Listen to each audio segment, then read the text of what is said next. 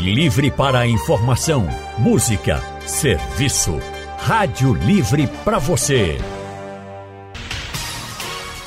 O consultório do Rádio Livre.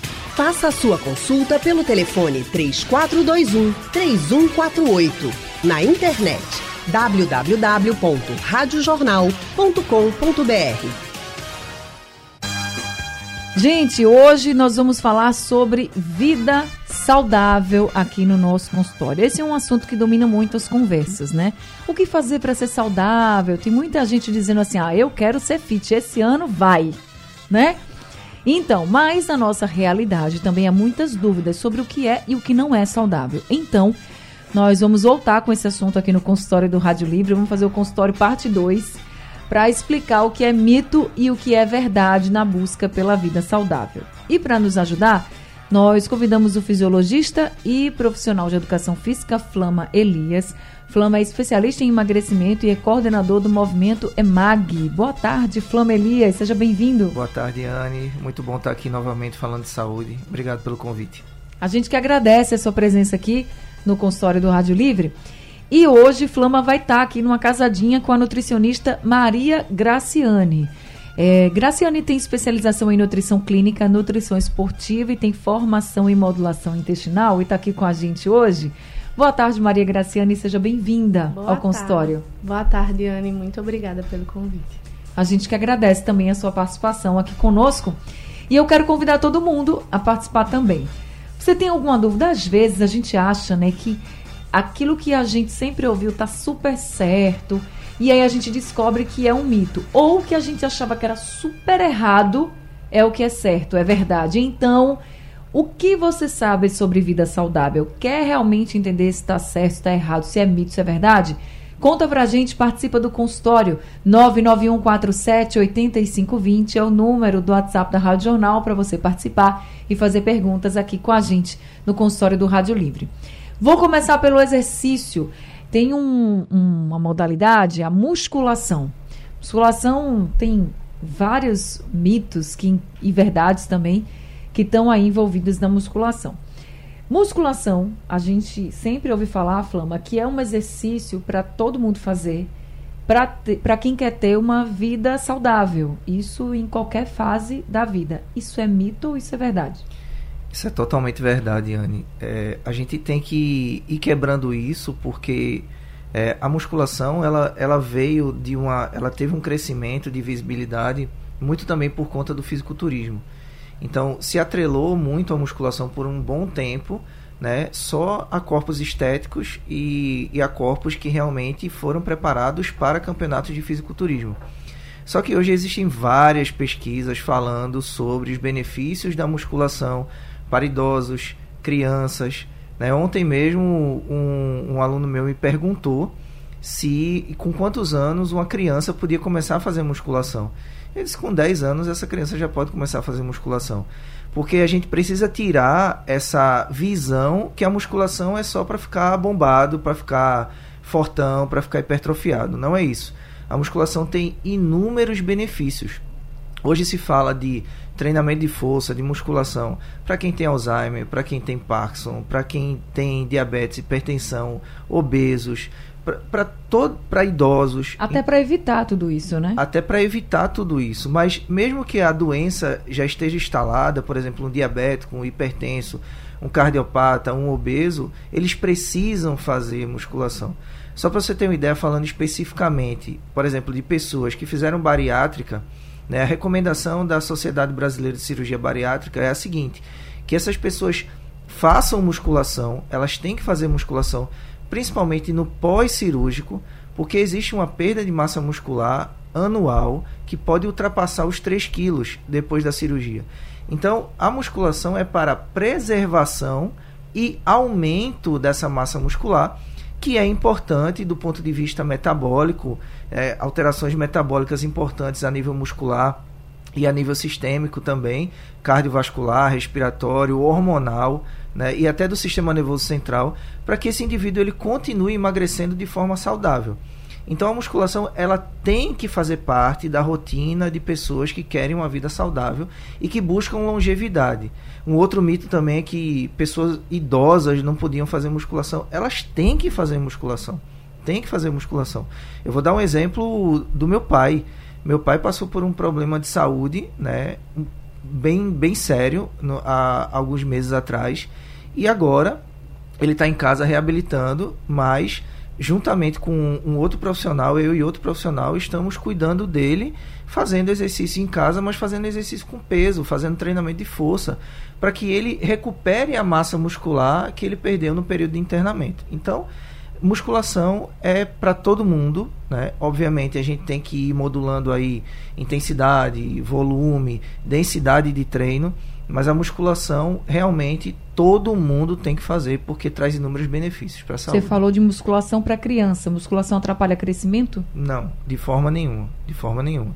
Agora, obviamente que a gente tem que saber a dose, né? Qual a diferença entre o veneno e o remédio é a dose nós temos que entender a, dose que essa criança vai treinar. Óbvio que a gente não vai colocar uma criança para fazer agachamento com 80 quilos. Né? A gente vai adaptar esse treinamento de musculação para essa criança, mas como é um, um ser humano que está em desenvolvimento, tanto na parte hormonal, motora, principalmente na criança, a gente tem que analisar a parte motora quanto mais acervo motor a gente der, quanto mais experiências motoras a gente der para essa criança, ela vai crescer é, tendo uma vida saudável e tendo a parte de cognição, coordenação, agilidade, velocidade de reação muito mais acentuada.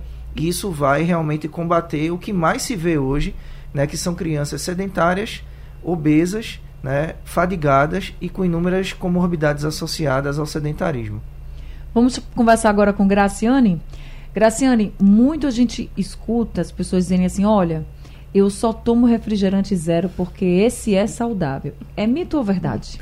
Mito, principalmente porque esses, esses refrigerantes que, tem, que são considerados zero, diet, eles têm adição de adoçantes. E já tem vários estudos mostrando que adoçante é, tipo, vamos dizer que um veneno para a nossa flora intestinal. Então, o ideal é que a gente evite o refrigerante como um todo. Então, não é só porque ele é zero eu vou tomar. E aí tem muitas pessoas, ah, mas eu estou fazendo dieta, vou tomar um refrigerante diet, tomar uma Coca Zero. Aí você vê, chega num restaurante, tá tomando uma Coca Zero, no restaurante, no lanchonete com a coxinha. E aí você fica naquela. É muito engraçado que eu sempre vejo isso. E aí, realmente, se vai preferir alguma coisa com gás, então é melhor fazer a escolha da água com gás. Comida pronta, light. A gente vê muito também, assim, né? O pãozinho que é light, ou então aquela comida pronta, assim, mas tem lá, light. Uhum. É saudável ou não é saudável? Então, a gente realmente, quando for ver qualquer preparação, a gente tem que ler o rótulo, certo? Então, a gente considera uma comida light quando ela tem uma redução de 25%, seja de sal, de açúcar, de gordura. Então, a gente considera light. E aí a gente tem que realmente ver quais são os ingredientes e ver, por exemplo, ah, se é uma preparação e começa já com maltodextrina, que é um carboidrato que não é de boa qualidade. Então essa preparação não é uma preparação que você vai consumir tranquilamente, é uma preparação que pode trazer malefícios e vai ter, consequentemente, mesmo sendo light, outros malefícios. Tá certo. Então a gente ainda vai falar muito aqui com Graciane sobre essa alimentação, né? Porque às vezes a gente acha que tal, isso aqui é legal é saudável, e aí vem nutricionista e diz assim, epa, nem nem 100, nem, nem 8, nem 80, né? Então vamos, vamos esclarecer algumas dúvidas aqui no consultório. Graciana, eu queria saber de você o seguinte: aquele chá pronto na garrafinha é saudável ou não é saudável? Então, na verdade, é preferível que a gente compre o chá a granel e faça em casa do que estar tomando esse tipo de chá. Porque, querendo, a gente tem que pensar que é ultraprocessado. Que são esses alimentos ultraprocessados? São aqueles alimentos que, querendo ou não, além de ter é, um nutriente que seria o chá, também vai ter aditivos, conservantes. Para quê? Para que ele demore mais na prateleira. Então, o ideal é que não seja consumido com grande frequência. Tá certo, tá respondido então aqui no consultório do Rádio Livre. Agora, Flama. Exercício é remédio para dor nas costas, por exemplo? Isso é mito ou isso é verdade? Porque quando as pessoas estão com dores, muitas vezes não vão fazer exercício porque está doendo. Mas e aí? O que, que você pode dizer? O exercício, sim, ele é um, um bom aliado para a redução de dor nas costas. Inclusive, as pesquisas mais recentes elas mostram que a musculação ela entra num processo de, de estimular a sinalização de vias que são consideradas de vias analgésicas. Vias que aliviam a dor, que liberam neurotransmissores que aliviam a dor. Só que, vamos entender o seguinte, a, a dor nas costas ela pode ser um processo impeditivo de você ir treinar dependendo do nível da dor. Se você está com uma dor realmente, uma dor nas costas que incapacita você ou limita o, o seu movimento, você realmente precisa de repouso. Agora, se é uma dor nas costas suportável, que você consiga ir para academia ou para qualquer um centro de treinamento ou que você consiga fazer aula com o personal, quando chegar lá, obviamente, tem, tem trabalhos específicos para que exista também um alívio da dor, uma melhora dessa mobilidade. Por exemplo, uma pessoa que está com a dor na lombar, na região ali é, da, entre L5 S1, entre L4 e L5, que são dores mais recorrentes. Né, no finalzinho ali da coluna. L5, L1, que você está falando, são é, os locais da é, coluna, não é isso? isso? Para quem está nos ouvindo agora. É, é o finalzinho da coluna ali. E aí essa pessoa vai para academia, está com a dor suportável, vai para academia. Hoje nós temos como fazer trabalhos que melhoram a mobilidade do tronco, melhoram a mobilidade do quadril e com essa diminuição dessa tensão consegue ter uma redução da dor. Porque muitas vezes a dor nas costas, ela não é propriamente, por exemplo, é, algum problema naquele disco que fica entre uma vértebra e outra, causado por problemas é, neurais ou neurológicos, mas sim por tensões musculares. Então, se você vai para academia e consegue fazer um trabalho de mobilidade, de redução dessa tensão, você consegue ter uma melhora da dor, você consegue melhorar o teu desempenho no treinamento de musculação e quando eu falo de desempenho, não é falando só para atletas, é falando para todo mundo. A gente tem um desempenho no treino. Então, se você consegue fazer um trabalho onde você reduz a tensão antes de começar o treinamento, você melhora o seu desempenho e tem os benefícios do treinamento. Então, primeiro, analisa qual é o nível da dor.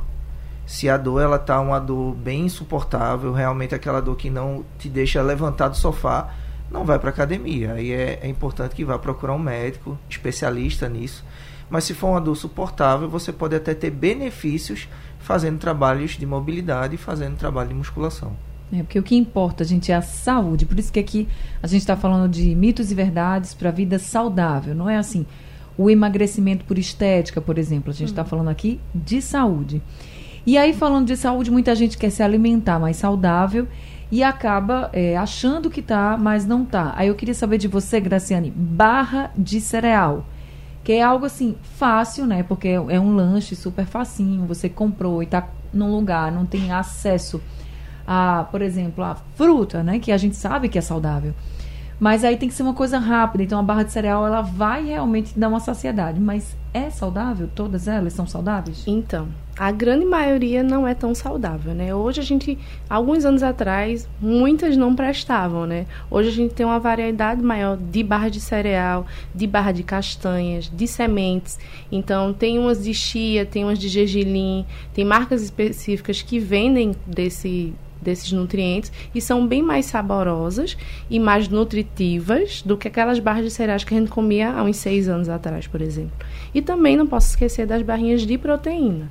Né? Então, se você está fazendo alguma atividade física, quer buscar realmente um aporte maior de proteína ao longo do dia, você pode estar tá fazendo uso da barrinha de proteína e levar na bolsa e comer onde quiser. Todo mundo pode comer barrinha de proteína? Então, aí tem que ter realmente ser orientado, porque algumas pessoas têm uma limitação. Então, principalmente, por exemplo, pacientes renais, se for um renal uhum. conservador, uhum. em tratamento conservador, então aquele rim dele não está funcionando normal, então o médico já está acompanhando, então ele não pode estar tá fazendo excesso do uso de proteínas. Então, esse paciente, por exemplo, ele tem que ficar mais alerta por conta disso.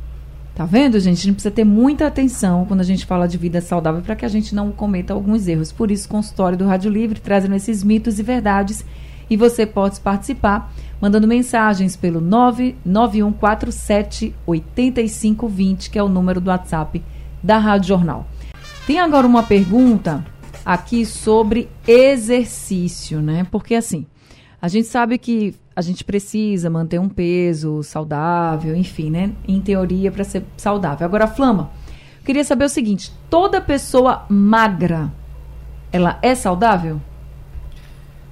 Anne, essa é uma pergunta muito importante para a gente poder é, esclarecer alguns pontos. Nem toda pessoa magra é saudável. E muitas vezes ocorrem disfunções e distúrbios metabólicos causados por fatores genéticos. Você vê uma pessoa magra, né, que está dentro da classificação de peso normal, a gente usa pelo IMC, mas quando você vai para os exames, triglicérides alto, glicose alta, colesterol alto, o colesterol ruim, né, o LDL, o HDL, que é o colesterol bom, está baixo. Então, nem toda pessoa magra é considerada saudável do ponto de vista metabólico. Então, é muito importante a gente, as pessoas, ah, mas eu estou no peso normal, meu IMC está normal. Mas faça os exames, porque colesterol, triglicérides alto, glicemia alta pode causar nessas pessoas que mesmo magras pode causar é, hipertensão, pode causar é, diabetes, pode causar complicações cardiovasculares, porque essa pessoa pode acumular gordura nos vasos sanguíneos, ter um entupimento de vasos, então de vasos sanguíneos. Então, é importante que essa pessoa, mesmo classificada no peso normal, magra, ela faça os exames para acompanhar as taxas hormonais e metabólicas. E quem tem sobrepeso é porque não está saudável? quem tem sobrepeso tem, tem agora um, um mito, né? Que as pessoas com sobrepeso, obesidade grau 1 ou grau 2, que estão com as taxas normais estão saudáveis. Não é assim que funciona. Obesidade é uma doença, que é uma doença crônica, precisa ser tratada para o resto da vida e já tem vários estudos mostrando que mesmo essas pessoas com as taxas é, normais colesterol, triglicérides e glicose, em algum momento, se elas não tratarem a obesidade, não reduzirem o peso, não reduzirem o percentual de gordura, não aumentarem a massa muscular e se tornarem metabolicamente ativos, elas vão ter complicações é, com comorbidades associadas sendo desenvolvidas, diabetes, hipertensão. Por quê? Porque o problema não está nas taxas de colesterol e triglicérides, o problema está na inflamação que é causada pelo acúmulo de tecido adiposo, pelo acúmulo de gordura né, no nosso tecido de gordura, seja naquela gordura que acumula na região abdominal, que a gente chama de gordura visceral, ou na gordura que acumula na região que a gente chama de região subcutânea, aquela gordura que fica abaixo da pele. Então, as pessoas que estão acima do peso, mesmo que estejam com as taxas normais, isso não quer dizer que elas estão saudáveis, porque existe por trás existe um processo inflamatório que em algum momento da vida delas, se elas não tratarem a obesidade, vão causar problemas cardiovasculares, é, diminuição da função cardíaca, diminuição da massa muscular, diminuição da capacidade de queimar gordura por conta da inflamação. Então, não só as taxas que vão dizer se o obeso está saudável, é preciso analisar outros fatores, principalmente esse fator da inflamação que está ligado ao excesso de gordura. Lembrando que esse consultório é mitos e verdades sobre vida saudável, tá? Não é estética que a gente está falando aqui, né? Perder peso por estética. Não, a gente está falando sobre saúde, né? Que talvez, como o Flama colocou agora, você esteja super bem, mais para frente você vem aí a ouvir, é, desculpa, a ter algumas consequências. Deixa eu passar aqui para Graciane agora. Graciane, biscoito ou aquela bolachinha integral, que a gente né, tem alguns biscoitos que são integrais, que a gente vê assim, ah, tem aveia, tem várias, várias fontes de fibras. E tem a bolacha integral também. Esses dois produtos, eles são saudáveis?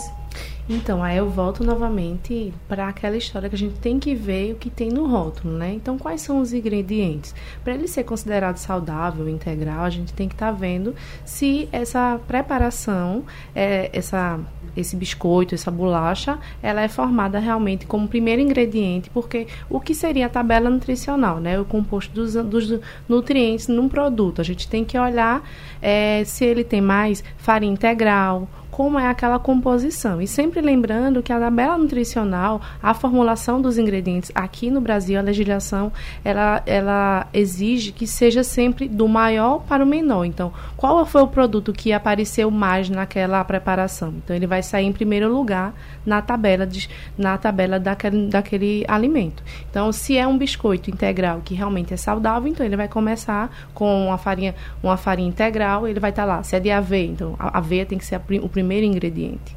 Então, isso é importante a gente sempre estar tá olhando os ingredientes daquela preparação. Mas, por exemplo, farinha de trigo não é saudável? Não, farinha de trigo ela é considerada saudável, inclusive ela tem muitos nutrientes. Por que, que se teve aquele mito por trás? Por Isso. conta do glúten. Ah, tá. Entendeu? Só que a gente tem também que deixar aqui muito é, um alerta que o glúten ele não é nenhum vilão se você também é uma pessoa saudável. E é do que a gente está falando, né? Uhum. E aí a gente, porque muitas vezes uma pessoa tem uma sensibilidade ao glúten, tem doença celíaca, ele tem que ser retirado. Porque essa pessoa ela pode vir a ter distensão, ela pode vir a ter diarreia, ela pode vir a ter outros sintomas gastrointestinais e até sem ser gastrointestinais também, se for uma doença celíaca, por conta do consumo do glúten desse do trigo. Mas se você é uma pessoa saudável, você não precisa retirar. Eu fiz questão de perguntar isso porque a gente vê muita gente falar, né? Ah, não, deixei de comer tudo com trigo porque não é saudável. Ou engorda. Tem Ou engorda, é. exatamente, né? Mas aí não tem história da vida fit, então. É. Para quem realmente tem algum problema de intolerância, a gente super entende, claro, e precisa ser feito assim. Tem gente que tem intolerância à lactose. E aí não pode tomar nada com lactose, inclusive leite que tem lactose. Isso. Mas isso não quer dizer que o leite seja uma, algo que não é saudável. Então é bom a gente saber dividir bem isso, tá? Eu já tenho aqui alguns ouvintes conosco. Vamos ouvir o Fábio? Fábio mandou um áudio aqui para o nosso WhatsApp. Vamos ouvir. Olá meninas, boa tarde. Me chamo Fábio Rafeldi, sou de São Martim. Me deem uma ajuda se possível. Eu percebo que eu tenho um biotipo magro, mas eu tenho um pouquinho de gordura na região abdominal.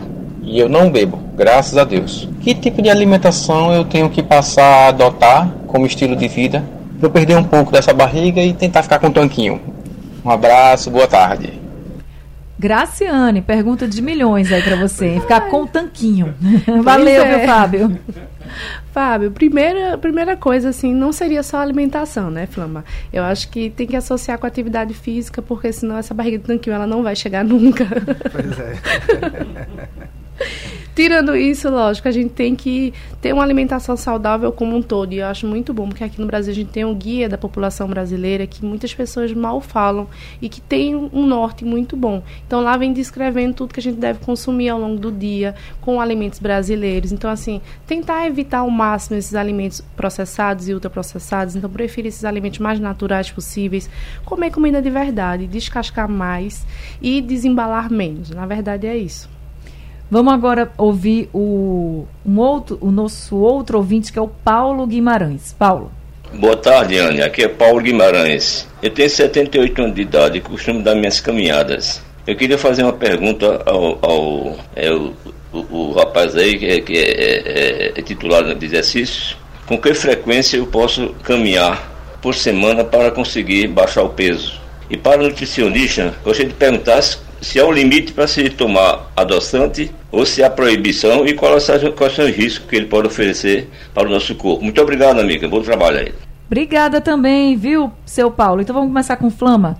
Que frequência uma pessoa com 76 anos, eu acho que foi isso que ele falou, deve, por exemplo, praticar caminhada? Paulo, pergunta muito interessante porque, é, segundo algumas instituições, né, eles colocam que o mínimo para se fazer de exercício físico em intensidade moderada, como a caminhada, é 150 minutos por semana. Então você pode fracionar isso aí em três vezes por semana de 50 minutos, ou você pode fracionar isso em cinco dias na semana, uma caminhada de 30 minutos. Depende muito do, do seu tempo, né, do tempo que você tenha, da, da sua logística aí, da sua agenda, mas o mínimo que você deve fazer para se manter ativo é 150 minutos de atividade física moderada por semana. Ou três vezes 50 minutos, ou cinco vezes por 30 minutos. E sobre o adoçante, Graciane? Sim. Então, com relação ao adoçante, é muito boa. Adorei a pergunta, Paulo, porque as pessoas, principalmente diabéticos ou que começam a ter uma alimentação saudável, já vai logo para o adoçante ou uma vida fitness mesmo. E aí a gente tem que ter cuidado com, com a utilização. Porque muitas pessoas chegam e não fazem nem aquela contagem de três a cinco gotinhas. Tem as pessoas que chegam no adoçante e, e chega, sai Espirra, o jato. Né? Isso. Espirra, do adoçante, assim. E a utilização não é essa correta. E também a gente tem que prestar muita atenção com relação ao tipo do adoçante. Então, é, se a, ele é de. Ó, a gente tem um adoçante aqui, eu até vou olhar, esse de sacarina sódica e ciclamato de sódio. Então, se você é uma pessoa hipertensa, ele tem sódio, então é melhor evitar. Então, o melhor adoçante hoje em dia para se utilizar é o stevia. A embalagem dele geralmente é verdinha, então você pode chegar no supermercado e comprar o stevia porque é um dos melhores. E aí tem os outros adoçantes também. Então tem xilitol, tem eritritol, tem outros adoçantes. Lembrando que adoçante não tem caloria, então ele pode ser utilizado e não vai aumentar a quantidade de caloria sua. Então você pode estar utilizando tranquilamente, mas lembrando que tudo é com moderação. Agora, só para a gente finalizar ainda sobre os chás, muita gente vai atrás de chá, né? E chá natural, por exemplo. E aí, para ficar ali se hidratando, vamos dizer assim, o dia inteiro, toma chá o dia todo. Isso é um hábito saudável, Graciane? Não, não é como você falou, se hidratar. Então a gente se esquece que se você está com sede e quer se hidratar, a gente tem que tomar água e não chá. O chá, ele deve ser consumido diariamente, sim, é uma opção maravilhosa, tem vários nutrientes maravilhosos para o nosso organismo, porém, tudo tem que ter moderação. Então, não é fazer uma garrafa de 2 litros e ficar tomando ao longo do dia como se fosse água, lembrando que a gente pode estar também trazendo um malefício para o nosso rim e para o nosso fígado. Gente, eu tenho aqui outras perguntas, não vai dar mais tempo para fazer no consultório, vou ter que fazer a parte 3 desse consultório sobre mitos e verdades da vida saudável. Então, atenção, ouvinte, seu Robson, que está ouvindo a gente lá em Moreno, fez pergunta aqui, eu não vou conseguir responder. Vou fazer um outro consultório, tá? Numa outra semana, na semana que vem ou na próxima. E aí a gente já responde a sua pergunta e as outras também que ficaram. Mas deixa eu agradecer muito a Flama que está aqui ele que é fisiologista, também profissional de educação física, Flama Elias. Ele é coordenador do movimento EMAG e vai ter um evento, não é isso, Flama? Isso, Luane. É, agora no dia 26, 27 e 28 de maio, nós estamos com a terceira convenção EMAG. É um evento que tem como objetivo qualificar profissionais e estudantes da área de saúde, né, educação física, nutrição, fisioterapia, para ter conhecimento para tratar pessoas obesas, né, gerando emagrecimento. Então nós vamos ter é, várias referências nacionais aí no assunto. Né? O Daniel Coimbra, Belmiro De Jonato Prestes. Para quem é da nutrição, conhece o Daniel Coimbra. Para quem é da educação física, conhece o De Salles, conhece o Jonato. Então é um evento que está ganhando cada vez mais força aqui, faz parte do movimento EMAG. E é um evento importante porque a gente qualifica profissionais e estudantes para que eles consigam tratar e cuidar de pessoas obesas. Então a gente está fazendo a nossa parte aí no combate à obesidade. Aguardo todos os, os ouvintes que sejam da área de saúde, 26, 27 e 28 lá no Marotel. Simbora, muito obrigada, Fuma, por esse consultório. Mais um consultório aqui com a gente, né? Mais um. Eu que agradeço o convite e estou à disposição para a gente falar sobre saúde sempre. Graciane, muito obrigada também. Primeiro consultório que eu fiz com você. Seja sempre muito bem-vinda aqui com obrigada. a gente, viu? Obrigada pelo convite, estou à disposição. a gente também. Consultório do Rádio Livre chegando ao fim. O Rádio Livre de hoje também. A produção foi de Gabriela Bento, trabalhos técnicos de Big Alves e Edilson Lima. No apoio, Valmelo. A coordenação de jornalismo é de Vitor Tavares e a direção de jornalismo é de Mônica Carvalho. Sugestão ou comentário sobre o programa que você acaba de ouvir, envie para o nosso WhatsApp 99147 8520.